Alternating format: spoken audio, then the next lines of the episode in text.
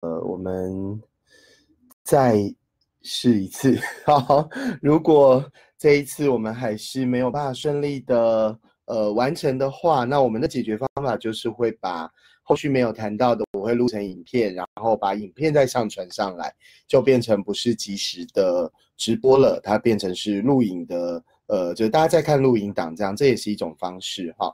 对我们上一期也遇过一次这样的状况，那后续都就都还算蛮顺的。那像我们上一周。也都正常，然后今天也是到一半的时候才遇到网络的状况，所以辛苦大家了，必须呃不断的断线，然后再加入，断线再加入。我刚我刚刚就在想，这会不会就很像是就是孩子犯了错，你知道吗？然后我们的我们的心情感受，就是面对这样子的不顺，就是有时候孩子犯错，其实就让我们觉得有一点不顺嘛。对。那这不顺，我们会不会就？不开心，然后生气这样子，对，然后觉得怎么怎么怎么这样啊，这样子哈，所以呃，我我觉得我们就是在更包容一点，在看待孩子犯错上面啊，再 包容一点。对了，我没有放乖乖，乖乖吃掉了。好的，我下一周买一个乖乖放着，这个是一个好建议。我很多那个工程师的朋友都会放很多乖乖在他的电脑旁边。好，好辛苦喽，那我们就再继续往下。到第三个步骤，分享我们的感受和观点。如果前两个步骤是真诚且友善的态度，孩子才会听我们说话。呃，我觉得它也是一个长期的关系。就是如果我们长期都是比较呃压抑孩子的，那当然孩子他不会认为我们是我那个友善、真诚而友善的。所以，当我们在教养上面要做一个改变的时候，我觉得大人要更。更更坚持一点，就是一开始我们的改变不见得 孩子会会立刻就跟着改变，因为可能跟我们过去和他平常在相处的时候的经验有关。对，甚至还会经历那个飞梯贩卖机 效应嘛，就是排毒 期这样子。对，就我们在改变，哎，其实怎么孩子变本加厉呢？因为他觉得奇怪嘞，原本的妈妈去哪里了？原本的爸爸去哪里了？哈，所以真的不要心急，你要相信这个。呃，已经运作了四十年的正向教养，在全世界都有呃不同的分支机构在推动，然后我们也执行了九年，然后也接触了将近上千位的孩子，然后看到了很多成功的家庭的案例，坚持下去很重要哦。好，第四个。邀请孩子把注意力放在解决方法上，你会发现解决方法在这一章一直在出现。然后问孩子有什么想法可以避免未来的问题。那如果没有的话，大大人可以提供一些选项啦，就是这个建议，它不是要孩子一定要听从的，所以建议但不是说服，决定权仍然要放在亲子双方的共识。那这是我额外做补充的，就并不是要孩子一定要听我们的话，然后照我们所说的去做。嗯，好。第三个问题，要让正向教养对孩子有效，有哪些重要的必备态度呢？友善、关心、尊重，对吧？哈，OK，这个就是基本必要。其实这个在人际关系当中就是这些啊，谁不希望我们自己的朋友是友善的、关心的、尊重的？可是这个关心他又不会介入到我们的课题，对，OK 吗？好，所以交流，新当新的交流比较重要。哈，好。我们要有决心赢得孩子的合作，然后自己会要先产生正面的感觉。对，就比较容易挫折、放弃，然后觉得呃自己做不好。对，所以当我们呃相相信这样子的方式，就我们我跟绿豆爸也一直一直的鼓励大家，这是一个呃很有很很有效的方式。对，但是需要。时间对，就像伙伴写的“好事多磨”，这是个好事，所以我们需要多磨。好，我们赢得孩子的心。步骤三，孩子已经准备要听我们说话了，那我们已经创造出一种尊重的氛围。步骤四就很可能会有效果。好，所以一步一步做练习。再来第四个问题：人是群居的动物，这是什么意思呢？这个其实是阿德勒心理学的核心，就是阿德勒认为人就是群居性的生物。所以，包含你看到目前的社会的设计也是如此。为什么会有监狱？监狱其实就是想要把人从群体当中隔离，那这是最大的处罚。当然，在设计监狱的人万万没有想到，其实监狱里面呢也是一个群聚的环境。对，所以如果当过兵的就知道，还会有一个紧闭室嘛，把你关到里面这样子。OK，那那是人最大的恐惧，就是当我们脱离群体生活。那如果有机会，就可以看那个汤姆汉克所演的那个《荒岛余生》哦，就是他不是把一颗排球，然后盖了一个手印，然后画了脸，当成他的朋友。因为当他只有一个人在岛上的时候，那个寂寞跟无助真的是非常恐怖的。好，好，所以在书里面谈到的就是社会的环境其实决定了行为。那孩子会采取什么行为，会不会表现良好？其实都是孩子在关系当中他所感受到的感觉，他的解读好，然后他就会去决定他的自我观，我是怎么样的，还有人我观，别人是怎么样的，还有世界观，就是这个世界、这个家庭、这个班级、这个环境是怎么样的，然后接下来就会决定自己的行为动向。所以孩子时时刻刻都在做决定，都在建立对自己、对世界的想法，还有怎么做才能生存或者成长发展。嗯。好，这个概念应该没有问题哈，我们就再往下喽。好，一样七大认知与能力，大家就是再回头看一下。那当孩子处于生存模式，就是想要怎么样才能够拥有归属感和价值感，就会往往被成人误解。孩子正在拿出错误的行为，其实是他正在尝试啦，透过各种行为的目标、行为的目的来得到自己的归属感和价值感。那这我们放到第四章，我们再深度的来谈。第二个问题，人的所有行为都是想要达到哪个重大目标？三个字好，或者六个字了哈。OK，好，那我们来看哦，行为刚才讲过了，基于特定社会环境下想要完成的目标，那到底目标是？归属感和价值感，归属感就是我在这个团体，我在这一个群体当中，我到底呃有没有人在乎我，有没有人爱我，有没有人信任我，有没有人尊重我？那价值感就是我能够为这个团体做些什么，我可以得到一种。呃，我是对这个团体有用的，我是好的，我是有能力的，这就是归属感跟价值感。或者从阿德勒心理学的角度，就是归属感三个字，那包含了价值，包含了自我实现，包含了成长，包含了生存。就是你把马斯洛的需求理论，呃的五个阶层，它都是属于归属感。OK，好，好，所以这个。呃，算是基本概念啦，所以大家从这边先理解阿德勒为什么会发展出这样的心理学，其实是奠基于人是一个群聚的，人是一个社会性的生物，然后都在追寻归属感，包含我们都是哦。好，所以希望大家可以透过读书会当中得到一些归属感，好吗？好，再来第六个问题，为什么孩子经常出现无助于达成自己主要目标的行为？为什么呢？不是要归属感吗？怎么那么讨打，这么欠骂呢？好，主要是因为孩子并不知道自己的目标是什么，有的时候他会搞不清楚要如何达成目标。他当然不知道，因为那个目标是在潜意识当中，所以他的行为就会和目标背道而驰。他明明是希望妈妈关心他，对，但是他却啊，这个举例就是要去看那个那些年我们一起追的女孩嘛，对不对？你明明就是想追这个女生。然后你就去戳她，你就去拉她头发，你就去嘲笑她，不是吗？那你觉得这个女生会会喜欢你吗？不会嘛。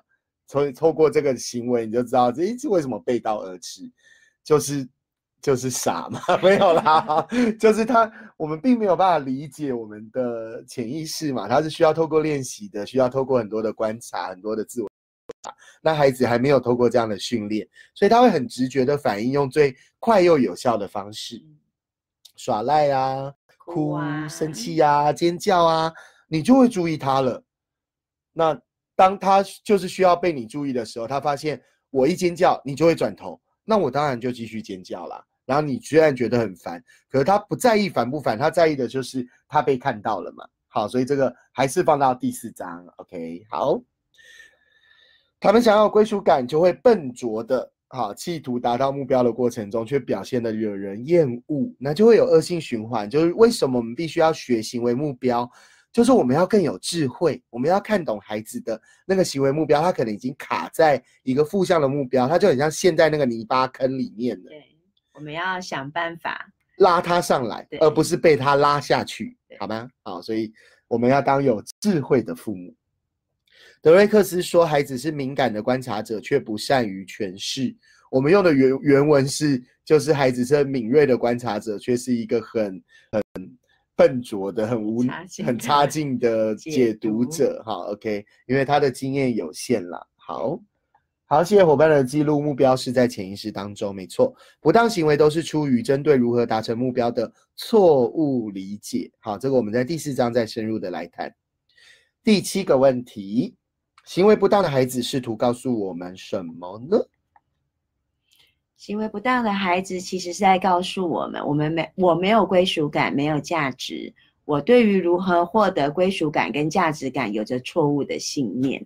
对，因为刚才前面有提到嘛，其实孩子他这个在他潜意识当中的的的想法，他他其实是觉察不到的。对，他只能从他的行为当中去去尝试对方会有什么反应，团体会有什么反应。那往往不当的行为就是最容易引发反应的，对对，所以他只好不断的从这个不当的行为当中去获得这个反应，对对。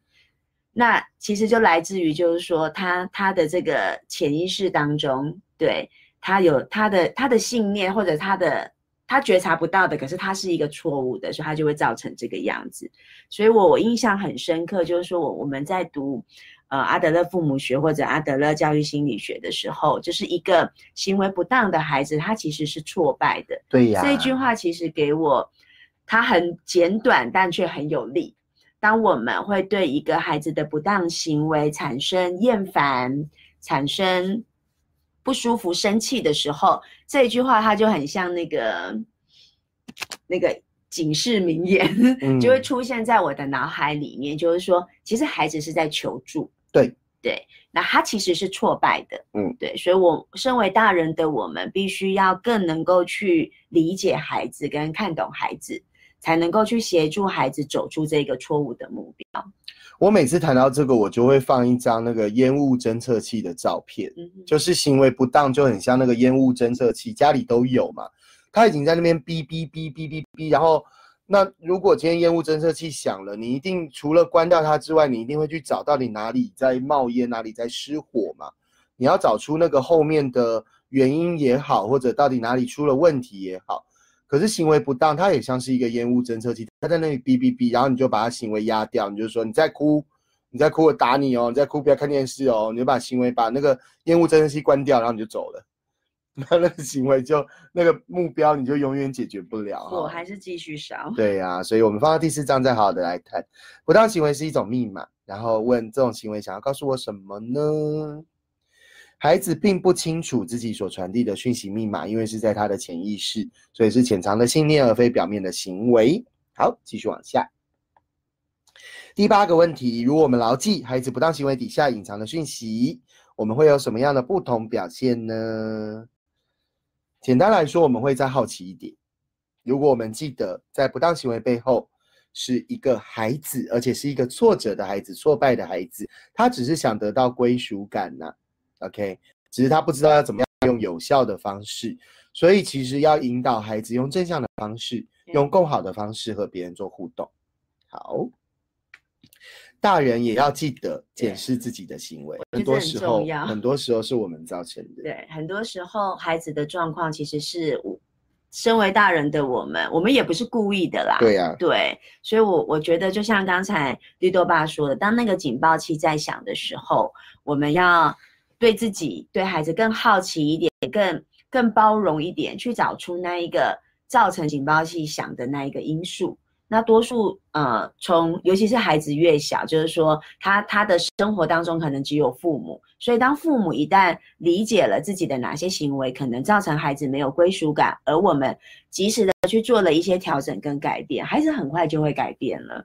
对，在我们工作坊，我们有一个情境，就是，呃，有客人来到家里，嗯然后父母就去顾客人，然后小孩就在那边觉得很无聊。那我们演戏的父母们也很习惯的，就是说，那就问孩子是不是搬张椅子来坐啊，或者小孩你去帮忙切个水果啊，好，就是让孩子好像透透过贡献来得到价值。嗯可是孩子他其实当下他不认识那个客人，所以他需要的是爸爸或妈妈来陪他。所以爸爸妈妈没有警觉到，其实我们应该，呃呃，先放下客人，因为孩子一定比客人更重要。我们传统的文化会告诉我们，好像应该要顾客人，所以孩子就会认为他自己没有归属感，所以他只好开始作乱啦。他只好开始开始造成这个你们聊天的局当中的不顺利，对，这个就是我们造成孩子没有归属感、没有价值感。好，所以稍微举个例子让大家理解，顺便推销一下六月底的工作坊哈，因为我们要工作坊现在最难的就是它跟演讲不一样，我们一个讲座可能你五个人我也可以讲，但是工作坊没有十六个人，我真的觉得不好玩。好，因为我们要分很多小组，我们要分成家庭去演戏嘛，哈，所以鼓励大家一起来。好，第九个问题。什么是社会情怀？为什么发展社会情怀很重要？社会情怀是阿德勒心理学当中非常重要的观点，它其实就相呼应着课题分离。在呃，案件一郎被讨厌的勇气，如果你有看的话，你会发现案件一郎说，课题分离是人际关系的起点，要迈向的目标，它不是终点，因为没有终点，就是要迈向的目标就是社会情怀。OK，所以课题分离是起点而已哦。可是很多父母就觉得啊，那个好难哦。到底什么是课题分离？怎么样不会是冷漠？就要包含着社会情怀。我们要朝向的是社会情怀，对他人展现真诚的关怀，对社会有所贡献，又不会剥夺别人自主、独立、负责的能力。好难啊！好难哦，哈！但是真的，你慢慢做了，你就会有一个很直觉的判断。什么时候我该出手，什么时候我该收手，它慢慢就会变成直觉。对对，所以它是需要经验的累积。真的做得到的，因为连我们可能非学校的学生都可以做得到。对对，只是外人有时候不理解，就会以为我们的学生不关心，但我们学生其实互相彼此是很关心的，是很在意。这个我很确认的。哦，真的，对对对。好，把社会情怀教给孩子是一件很重要的事，但要怎么教呢？只能用身教啦，要自己亲身示范。这个还真的没有别的方式，就跟素养一样，就是以身作则。那现在比较辛苦的就是说，多数的学生其实没有对社会有所贡献，甚至呃课纲有排嘛，就是说国中以上就要做服务学习。当我们知道内情的人就了解。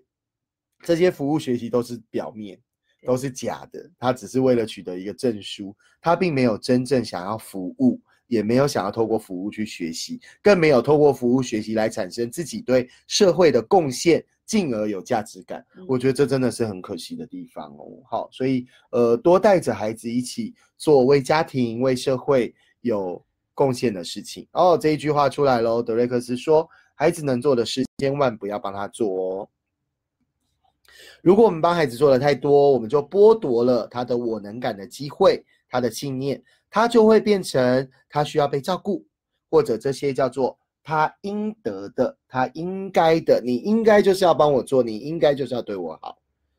哦，现在多数都是这样。对，好，教导社会情怀的第一步就是教导自助，我们是使用自立，所以从自立到共好，就是从课题分离迈向社会情怀。孩子要先能够。照顾好自己，才有可能准备好协助他人，然后透过过程对自己产生肯定。那那种不是社会情怀的协助他人，往往反而是一种上对下，就是我比较有能力啊，所以我帮你，你是没有能力的。所以帮忙这件事为什么要很留意？就是说，在阿德勒的心理学里面，他经常谈的叫做协助。协助的概念是你要先求助。然后我在经过你同意的情况下，我在理解我需要协助你的范围有多广的情况下，我来提供你协助。但协助的概念其实主要在做的人还是你，而不是我。可是帮忙很多时候就会揽到自己身上了。好，所以阿德勒心理学会谈到叫做介入，呃，叫做协助，但是不介入。OK，所以这也是在当中去拿捏的。那他有谈到，如果大人就是一个超人，爸爸妈妈就超厉害的，孩子学到就是反正他会帮我做好啊。那当自己没有办法随心所欲，当他觉得别人怎么没有听他的时候，他就有可能会转人转为自卑自怜，甚至会去伤害别人、毁灭别人。呃，之前有一些社会新闻，尤其是这种高学历的，往往会展展现在就是情感上面，就会有一些情杀。或者是伤害的案例出现，他就是认为别人就应该要要听他的，别人就应该要属于他。对对，所以当他得不到的时候，就会用这种伤害性或毁灭性的行为去报复对方。嗯，对，好，有伙伴提出这个问题哦，这个问题非常重要，每一次的读书会几乎也都会有伙伴问到，就是说当孩子累了，好，那我们要教养吗？简单来说就是累，在累的情况下，无论是孩子累或父母累，他都不能做教养，嗯就是要用最快最有效的方式，赶快回到家里，然后休息。对对，所以我们自己的亲子团，哎我们好久没有宣导这件事情了。就是今天我们带孩子出去，我们身上都要有一个计程车的基金，或者现在有那个 Uber 的基金，就是你身上可能有一个五百元，它是一个紧急避难金。那这紧急避难金的意思是什么呢？如果今天我我们跟孩子，我们都是呃体力很好，心情很好，我们就可以慢慢坐公车，慢慢坐捷运，出去公园玩。可是今天你就发现，哎，孩子好像状况不对哦，或者自己状况不对，我们都累了。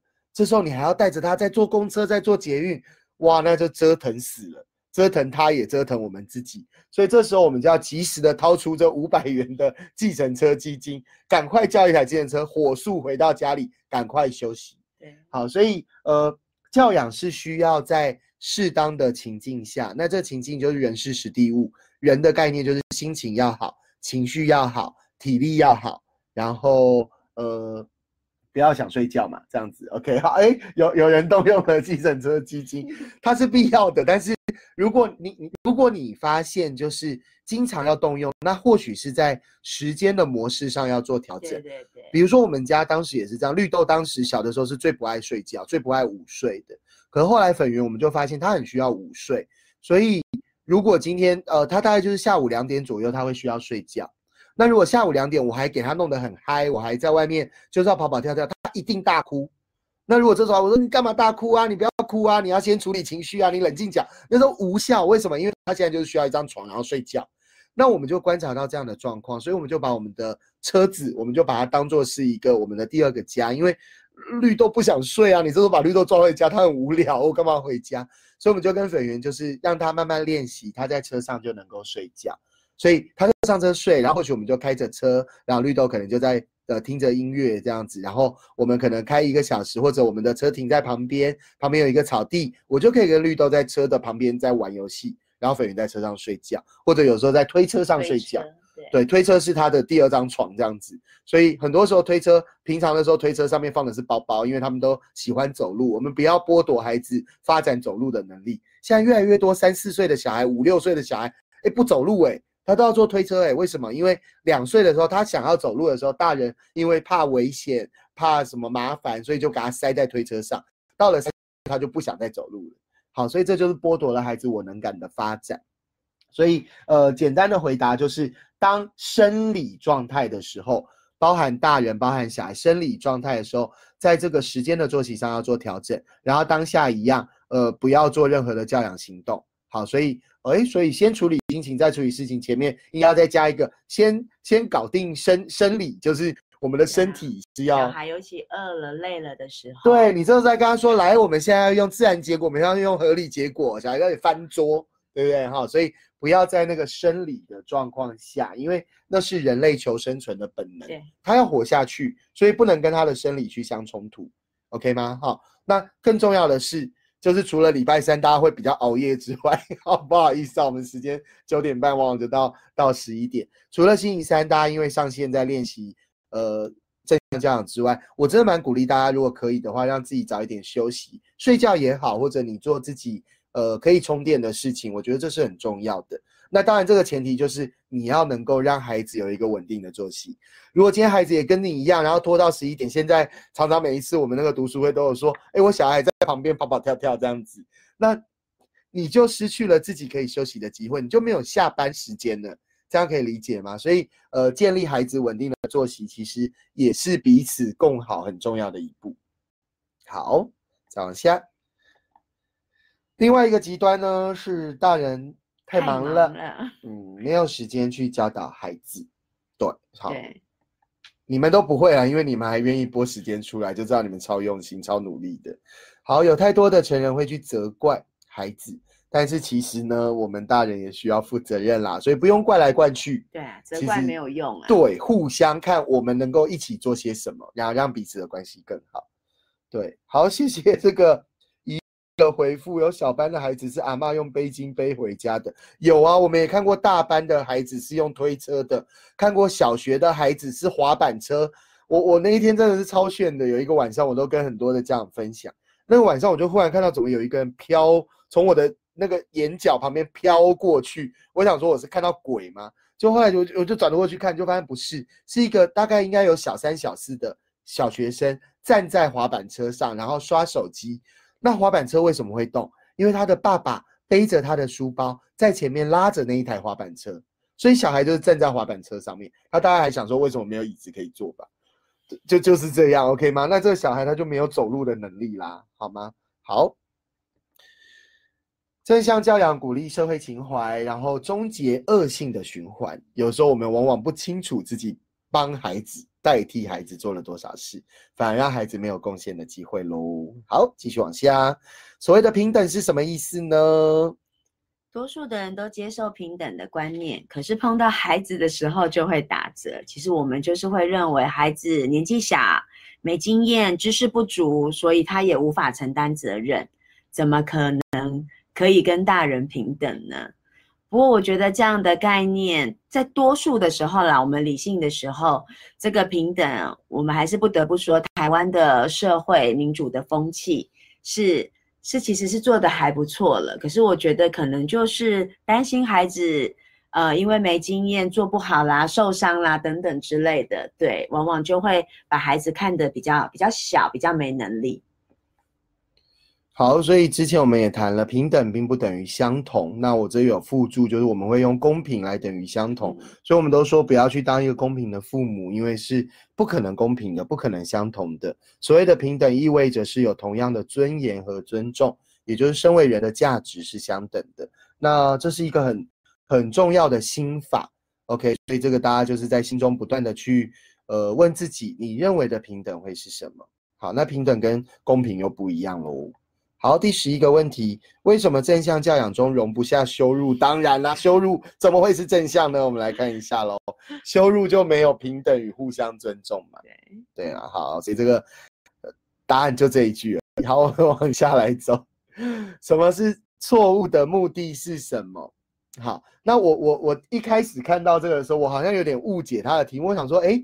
行为的错误目标不是放在第四章吗？哦，后来我大概猜测他所想要问的就是针对错误，对犯错这件事情。对，好，所以我在书中大概找了几个哈。第一个错误是学习的机会。嗯，好，所以在七十七页他写这句话，我觉得很赞。如果你今天讲得出这句话，其实你已经超强了，你的正向教养应该已经跃进，就是 level up 很多个了。当孩子今天做了一件错事，以前你就是说。那个对不对？干嘛？对，照料你在干什么？这样子哈，那你现在换成这，哦，你犯错了，太棒了，我们能从中 学到些什么？你讲得出来，我给你一个大大的掌声，哈。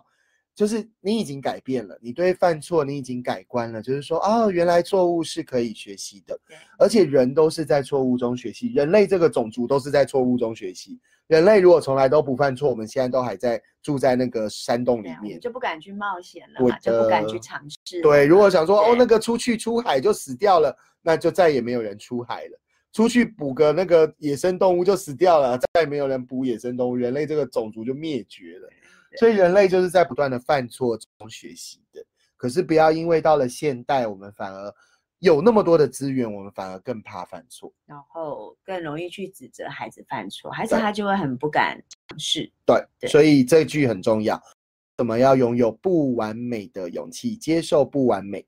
好，因为我们学到的就是要为错误感到羞耻，你有没有羞耻心啊？你丢不丢脸啊？对。小孩说还好，啊，怎么说我还好这样子对啊？呃，不是为错误感到羞耻，我们都不完美，我们都会犯错的。对，没考一百分太棒了，那 OK 了哈。就是一百分，它其实是一个虚构目标，它是一个假象。我们自己都考过试嘛，那怎么可能每一次都一百分呢？好，所以重要的是在学习的过程，他的学习动机、意愿还在不在？所以，我们就是换个角度去看待每一件事，去看待每一件行为。所以，我们要追求的是勇气，用这个勇气来改变自己对于不完美的想法。我们要接受自己是人，自己不是完美的，然后不要去要求自己和他人完美，尤其不要去要求孩子完美。很多时候，我们自己做不到的地方，我们反而希望孩子做到。对，我们自己活了四五十年，我们都做不到，我们希望一个活了四五年的孩子做到，这不是缘木求鱼吗？大人会说，就是因为我没做到啊，我不希望你也受这个苦。哎呀，诸如此类的。好，为什么要教导孩子错误是学习的机会，不要因为错误感到丢脸呢？好，因为他比较能够担起犯错的责任。这个就要讲到华盛顿砍倒樱桃树嘛，对不对？好，如果今天砍倒樱桃树是一件坏事，那就不会有这个故事，华盛顿就不会是这个美国的总统之一了嘛。好，所以他愿意担起犯错的责任，是因为他知道透过这一次的错误，可以让自己更好。如果犯错是学习的机会，我们就会勇于承认犯错，就像冒险会一样带来新机会。好，而不是呃否认，然后怪别人，找理由说谎。OK，那个就是他认为犯错是不好的，所以他就会做这四件事哦。好，承认犯错是原谅自己的重要因素，所以能不能够悦纳自己，也跟我们能不能承认自己是可以犯错有很重要的关联。如果把犯错看成坏事，会觉得自己能力不足或挫败，然后会对自己、对他人会有防卫、闪躲、批判、挑剔。我在打这字就发现，哦，有有有，我有遇到几个孩子，他就是这样，因为他其实。不敢犯错，不想犯错，所以最他认为最好的他他自己哦，这就是他的错误解读嘛。他自己就会认为，那我挑别人的错，你都错都在你，你才有错。那这个其实反而他没有办法负责任。其实跟孩子相处，就像孩子他会他会希望自己是向上跟向善，可是让孩子可能从他的经验当中，他去解读他去解读那个那个好。他他会一样会有他的解读，所以他即便大人可能很多很多家长都会自问自己说，哎，其实有一些家长也，我也很少在孩子犯错的时候去骂他或批评他，可是他怎么感觉还是还是很害怕？嗯，我觉得那个包容的那个环境是是一个第一步，就是说孩子真的可以相信，说我不会因为我做错的这些事情，我就没有价值，我就不被爱，我就不被爱。嗯，对。那他就会更容易去去接受这个，当我这个犯错的的情况产生之后，后面不管是我需要担负的责任是什么，对，或者我需要再学习的是什么，他都会比较自在一点。对，那的确有很多的孩子就是因为已经觉得自己就是能力不足，所以就像绿豆爸讲的，就是往往在小组合作的过程当中，或者父母还没说些什么，他就先防卫了，对，或者先闪躲了。对，那也是自我悦纳度不够，我能感的那个自信度是低的，对，所以它它都是一个循环，就是在阿德勒父母学当中，你也会经常看到循环，就是到底它是一个正向的循环还是负向的循环。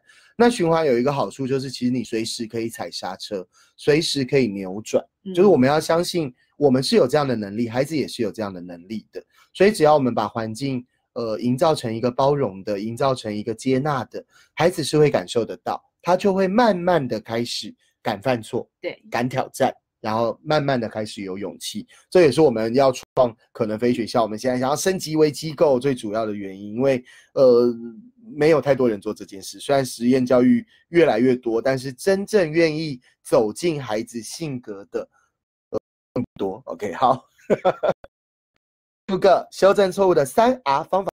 请讨论，我们今天没办法讨论，所以我们快速的来说。第一个就是承认，哦，我犯错了，这是大人哦，这不是去教小孩，而不是说，哦，今天 对我今天学到一个，来，你要先承认你犯错，不是，我们要先以身作则，我们要先示范，我们承认了，再来和解，最后解决。好，所以这也是透过练习啦。我们所以你会发现这本书它一步一步的在引导，我们要先接纳不完美。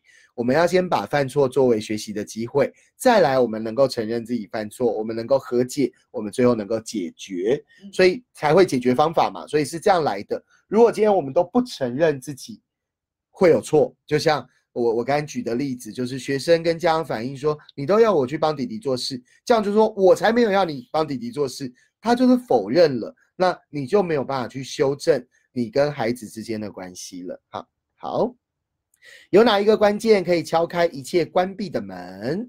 好，这个大家可以感受一下哦。哈，简单来说，在他的八十页有一个案例。那我们今天时间的关系，我们就不分享了，大家再自己看一下。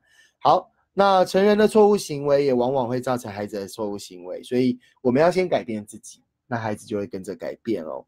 那我们要记得传达出爱的讯息，最简单就是你跟孩子说你很爱他，这是最简单的。好，那无论他几岁，无论他他。他接受还是掉头就走，他不影响你啊，就是你还是可以跟他讲。那当然有更多的机会是透过很多的行动，所以你可以看一下我们的呃教养扑克牌里面有很多的亲子行动卡。好，那亲子行动卡里面每一个它都能够传达出爱的讯息。对，好，哦耶，这是最后一页了。好，今天很辛苦哈，大家在这个直播上面我们换了三次。断线了三次，我们终于把它全部都谈完了。我看一下哦。好，有伙伴说，如果哦，所以孩子互相找对方的错误，不一定是比较，有可能因为自信不够与挫败吗？呃，比较就是一种挫败，你们能够接受吗？就是输赢，它本身就是上对下，它本身就是一个对自信不足的地方。呃，我我我现在用讲的，你们试着听听看，就是说人际关系就有我跟你。那在人际关系当中，我们就会去，我们希望最好的方式叫做大我跟大你，就是我看我自己，我觉得我自己很有能力呀，然后我看别人，别人也很有能力，这叫大我跟大你。那可是多数的时候不是这样的，有很多自卑的孩子，他是小我，他把自己看得很小，看着自己很没有能力，然后叫做大你，就是哦你很棒哎，你好厉害哦，我好崇拜你哦。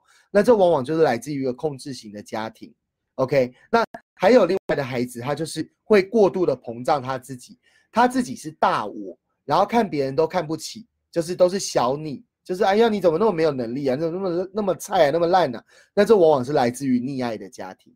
好，那还有一种是矛盾型的，就是他自己低是很低落的，他自己是小我，但是他也要把别人踩的比他更低、更更烂，所以也是小你，就是小我跟小你。所以很多时候手足在比较，你会发现他们很容易，或者学生也是这样。我我们都希望他们见贤思齐，但他才不见贤思齐，他永远在跟你比烂，就是他也讲话啊，他也打人啊，他也抢东西啊，他也怎么样啊，他永远在比烂的，就是说他很烂，所以我烂是是还好的。好，所以我们要留意的就是说，重点还是要建立孩子对自己的自信。要建立每一个人都是独一无二的，哥哥姐姐弟弟妹妹四个人都是独一无二的，爸爸妈妈都是独一无二的。你要看到你自己的亮点，看到你自己的优势，然后爸爸妈妈透过鼓励，让你开始产生自我肯定，产生自我价值，所以让孩子感受到有人爱、有能力、有权利、有价值。那孩子慢慢的会放下比较，慢慢的，因为。呃，我觉得竞争也是一个人性，因为人人的生存本能其实是包含了战斗跟竞争的。那所以我们要怎么样在现在我们已经没有战争的时代，其实它是最好建立一个民主，然后最好回归到自己内在价值的时代。其实我觉得要好好的把握。对，所以鼓励还是很重要，多鼓励正向的行为。那呃，基本上先。忽略，先暂时忽略，就是慢慢的到第四章，你会去理解哦，原来不良行为背后是有一些目标存在的。那现在你还不理解的情况下，就稍微的先呃冷处理，稍微先淡化一点。原本小孩一尖叫一打架你就气得跳脚了，现在你就不要气得跳脚，你就稍微呃冷淡一点，或者或者啊看不到看不到这样子。那先用时间换取空间，孩子就会觉得，哎，奇怪啊，爸爸妈妈怎么改变？他可能到你面前打这样子，好，那你再再撇过头去啊，那你们要打就不要影响到我这样。那多数来说，因为他的目标是放在过度关注，所以或许当你不关注他的时候，这个行为会下降。可是不要忘了，更重要的还是在正向的行为出现的时候，要及时的给予鼓励。所以很鼓励大家能够做睡前的窝窝心。那睡前的窝窝心就是去回馈对方好的地方。好，呃，有伙伴说找对方错误，在真实生活中很容易在厘清事实的过程中发生，尤其在学校环境，除了比较，还有找出加害人的概念，不知道怎么改变或引导。好，呃，这个基础在于说，就是一定有人是错的，对，一定有人是不好的。那我们，你你如果上网搜寻，就是你打绿豆爸，然后有一个叫做“你好，我也好”。这个是我实际处理一对那个学龄前的孩子，他们为了一支彩色笔的纷争，那我要把它做记录。当然，我们会有很多的道德标准，比如说打人是不对的，OK。可是我们有没有理清这一个孩子打人之前，他所遇到了什么状况？比如说，我们自己会发现很多的手足，哥哥姐姐跟弟弟妹妹这样的组合，你会发现很多时候弟弟妹妹他是不断的挖洞跟设局。好，他会来来一些暗的，就是他会制造一些小状况，然后最后你看到的就是哥哥姐姐打了弟弟妹妹，然后你就说哥哥姐姐你怎么可以打人呢？然后哥哥姐姐要再讲你说，你还解释，你还辩解，你打人就是不对。可是你没有发现，其实哥哥姐姐已经受不了很久，他已经忍很久了，所以。我们不能只看那个表面，我们不能直接用一个道德的标签去认为对或错，然后找出错的人，找出加害人，然后加以处罚。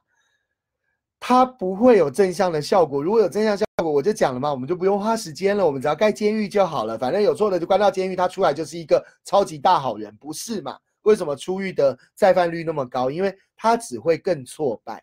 他只会更不能融入这个社会当中。回到学校也是这样。我们怎么样去看事，而不是看人？怎么样去理解这一个事情的背后，他的目标是什么？有没有办法去调整他的目标？有没有办法让他自己产生自我的价值感？他不是挫败的，他就不要不需要用错误目标来展现错误行为。那我当然知道学校很难。如果学很容易，我们也不用办非学校。是的，我们就上学就好了。好，我们就知道学校它的复杂度太高了，然后老师的呃 sense、校长的 sense、家长的 sense、同学的 sense，那个 sense 都不同，那个信念都不同，所以真的很难。我们只好创造一个新的情境，就是一个包容的、一个正向的、一个可以接纳的、一个可以摊开来，所有都是真实的对话。亲师生所有的谈话都是公开的，没有在别人的背后去暗地的谈道人是非的。我们都是坦诚相见，我们都是彼此信任的，他才能够真正的在一个平等的基础上去做到沟通、跟讨论、跟解决问题。所以，呃，我知道有很多的伙伴，你的孩子在学校里面，那。有的时候真的比较难寄望学校去做改变，所以为什么我们在谈的是父母学？永远不要低估了父母的力量，不要小看了家庭的影响力。当你的家庭间是包容的、是温暖的，孩子每天都可以从家充到电。对，孩子到学校当中，孩子到团体当中，他就会更稳定。OK。谢谢大家哦，辛苦了。我们今天到十一点多，那我们第二章的导读 又看到正在尝新尝试重新连线，所以差不多告诉我们时间应该就是到这里了哈。好，所以又开始断断续续了，那我们就跟大家说晚安喽，辛苦大家了。所以大概一个小时，它的网络就会不稳一次。嗯，对，好，晚安，晚安，拜拜。